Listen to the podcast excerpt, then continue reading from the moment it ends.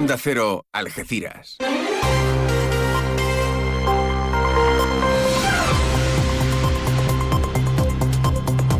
Más de uno. Noticias del campo de Gibraltar con Alberto Espinosa.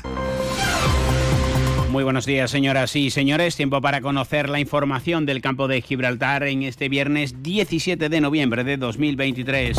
El Partido Socialista de Cádiz, a través de su secretario general y ya diputado en Cortes, Juan Carlos Ruiz Boix, ha felicitado a Pedro Sánchez, del que dice su investidura es una garantía para seguir desarrollando las políticas sociales que la provincia necesita. La princesa Ana de Inglaterra visita hoy Gibraltar para asistir a un festival literario, como suele ocurrir. El gobierno va a trasladar, aunque no lo ha hecho todavía, el Ministerio de Asuntos Exteriores su queja al Reino Unido por este tipo de visitas al Peñón. Un trámite que es habitual, pero que insistimos en esta ocasión no se ha hecho. La Junta de Andalucía da luz verde al presupuesto autonómico para 2024 que la andaluza define el mejor para la comunidad, para Algeciras y para la comarca del campo de Gibraltar. La Guardia Civil investiga al conductor de un turismo que circulaba a 215 kilómetros por hora por la autopista AP7 a su paso por Guadiaro. El TSJ ha confirmado la prisión a un estibador por, extraer droga de contenedores del puerto de Algeciras. Y en la línea ha sido detenida una persona por agredir a dos profesionales sanitarios en el centro de salud La Velada. Noticias que desarrollamos hasta las 8 y media de la mañana, como siempre aquí en la sintonía de Onda Cero. Ahora nos marchamos hasta la EMET para conocer la previsión meteorológica. Lo hacemos hoy de la mano de Iván Álvarez. Buenos días. Buenos días, hoy en la provincia de Cádiz tendremos cielos poco nubosos con intervalos de nubes altas que nos acompañarán durante toda la jornada pero que no van a traer precipitaciones. En el área del estrecho podríamos amanecer con brumas y bancos de niebla matinales y con vientos también que aumentarían de intensidad sobre todo en puntos del estrecho de Levante. Temperaturas en ascenso sobre todo en el noroeste de la provincia y sin cambios en el resto. Alcanzaremos los 27 grados en Arcos de la Frontera, 24 de máxima en Cádiz o 22 en Algeciras. Es una información de la Agencia Estatal de Meteorología. Gracias, Iván. Vamos camino de las 8 y 23 minutos de la mañana. Fino, amontillado, oloroso, palo cortado. Pedro Jiménez. Don Zoilo, todo Jerez en una gama de sherries exquisitos embotellados en rama. De la forma más natural, manteniendo toda su intensidad, sabor y color. Gama Don Zoilo 15 años, de bodegas Williams ⁇ Humbert. Somos Jerez. Disfruta con un consumo responsable. A ver, ¿qué estás haciendo? Para, para, para. Préstame atención que una subvención para tu empresa. Sin pagos ni papeleos. Hasta 12.000 euros para ti. Llámanos al 956-662-942 o entra en ayudas2023.com. Llevamos más de 3 millones de euros tramitados. Date prisa, que los fondos son limitados. Recuerda, ayudas2023.com. Agencia Hawkins. Pues ya lo saben, Pedro Sánchez ha logrado la investidura para ser presidente del gobierno desde el Partido Socialista de Cádiz, su diputado en Cortes, alcalde de San Roque, diputado provincial y secretario general Juan Carlos Ruiz Boix, dice que van a ser el contrapeso y el desmantelamiento y destrozo del estado del bienestar que está haciendo la derecha. Para Ruiz Boix es em, la confianza con Sánchez lo que va a permitir el desarrollo de la provincia y proyectos de la comarca como la Algeciras Bobadilla. Todo ello además cuando el tren ha vuelto a sufrir tanto el Intercity como el de media distancia. Ruiz Boix. Tener más y mejores empleos, el de seguir elevando el salario mínimo interprofesional para hacerlo coincidir con el 60% del salario medio. Un gobierno que trabajará para reducir la jornada laboral a las 37,5 horas semanales. Un gobierno que extiende la bajada del IVA de los alimentos hasta el próximo año, hasta junio del 2024.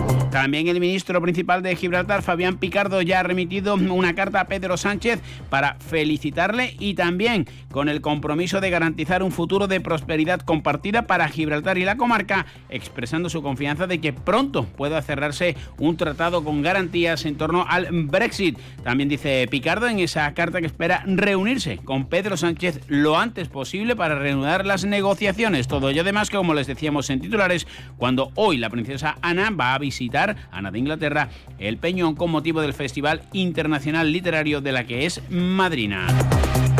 También la Junta de Andalucía ha celebrado ya el debate presupuestario. Las enmiendas desde el Partido Popular defienden las cuentas de Juanma Moreno. Lo hace el alcalde de Algeciras y senador del PP, José Ignacio Landaluce. Los presupuestos de la Junta de Andalucía son los mejores que nunca ha habido para Algeciras y en todos los ámbitos y en todos los sectores y además toca todos los palos. Toca todos los palos porque no hablamos de educación, hablamos de justicia, hablamos de formación, hablamos de inversiones de distinta índole, hablamos de medio ambiente, hablamos de, de un montón de aspectos donde el gobierno andaluz se ha comprometido, especialmente en la sanidad, para con Algeciras.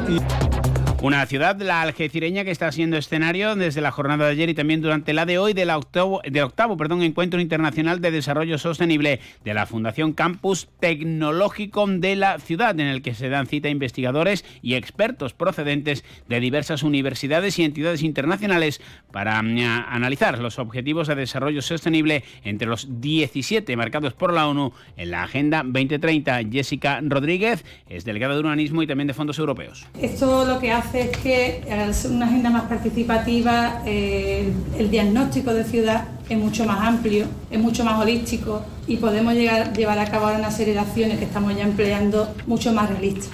En este caso, Algeciras ha apostado hace mucho tiempo por hacer un proyecto de ciudad sostenible, un proyecto de ciudad amable a través de la innovación, es fundamental, pero contando con la participación de todos.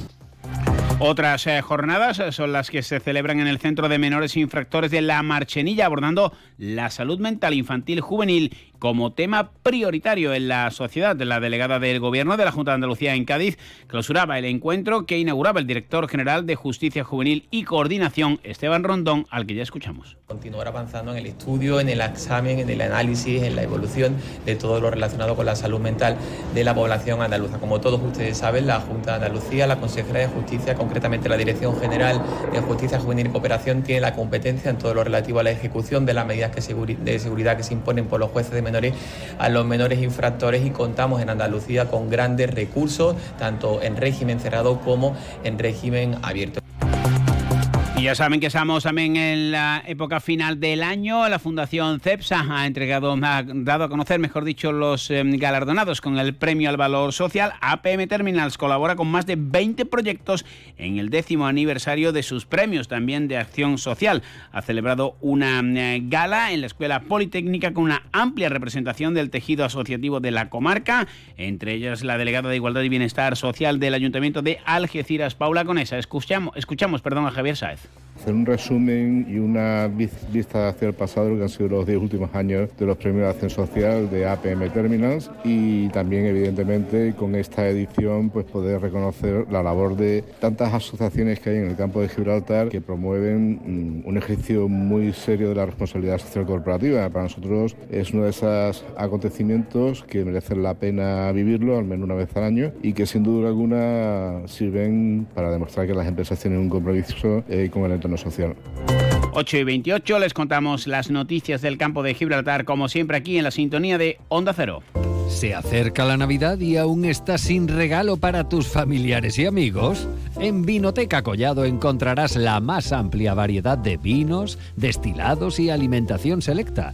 Confeccionamos tu regalo a medida, para todo tipo de gustos y todos los bolsillos. Ya sabes, esta Navidad regala una experiencia para los sentidos. Regala Vinoteca Collado. Estamos en Plaza Itálica, Pueblo Nuevo de Guadiaro. O si lo prefieres, contáctanos por teléfono o WhatsApp al número 660 673 356 o en www.vinotecacollado.com.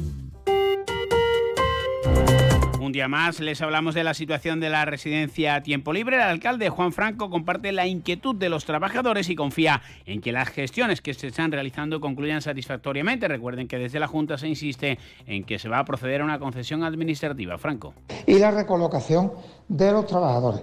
Los trabajadores nos trasladan pues su inquietud, inquietud a la que nos sumamos, porque evidentemente estamos hablando de una cuestión que nos ha cogido eh, un tanto de sorpresa y sin eh, haber tenido una información previa que nos permitiera pues, tener una opinión más fundada al respecto. Espero en estos días poder volver a hablar con el delegado de empleo, que sé que estaba haciendo gestiones en la consejería. Llegamos así a las ocho y media de la mañana al Cine Más de Uno aquí en Onda Cero.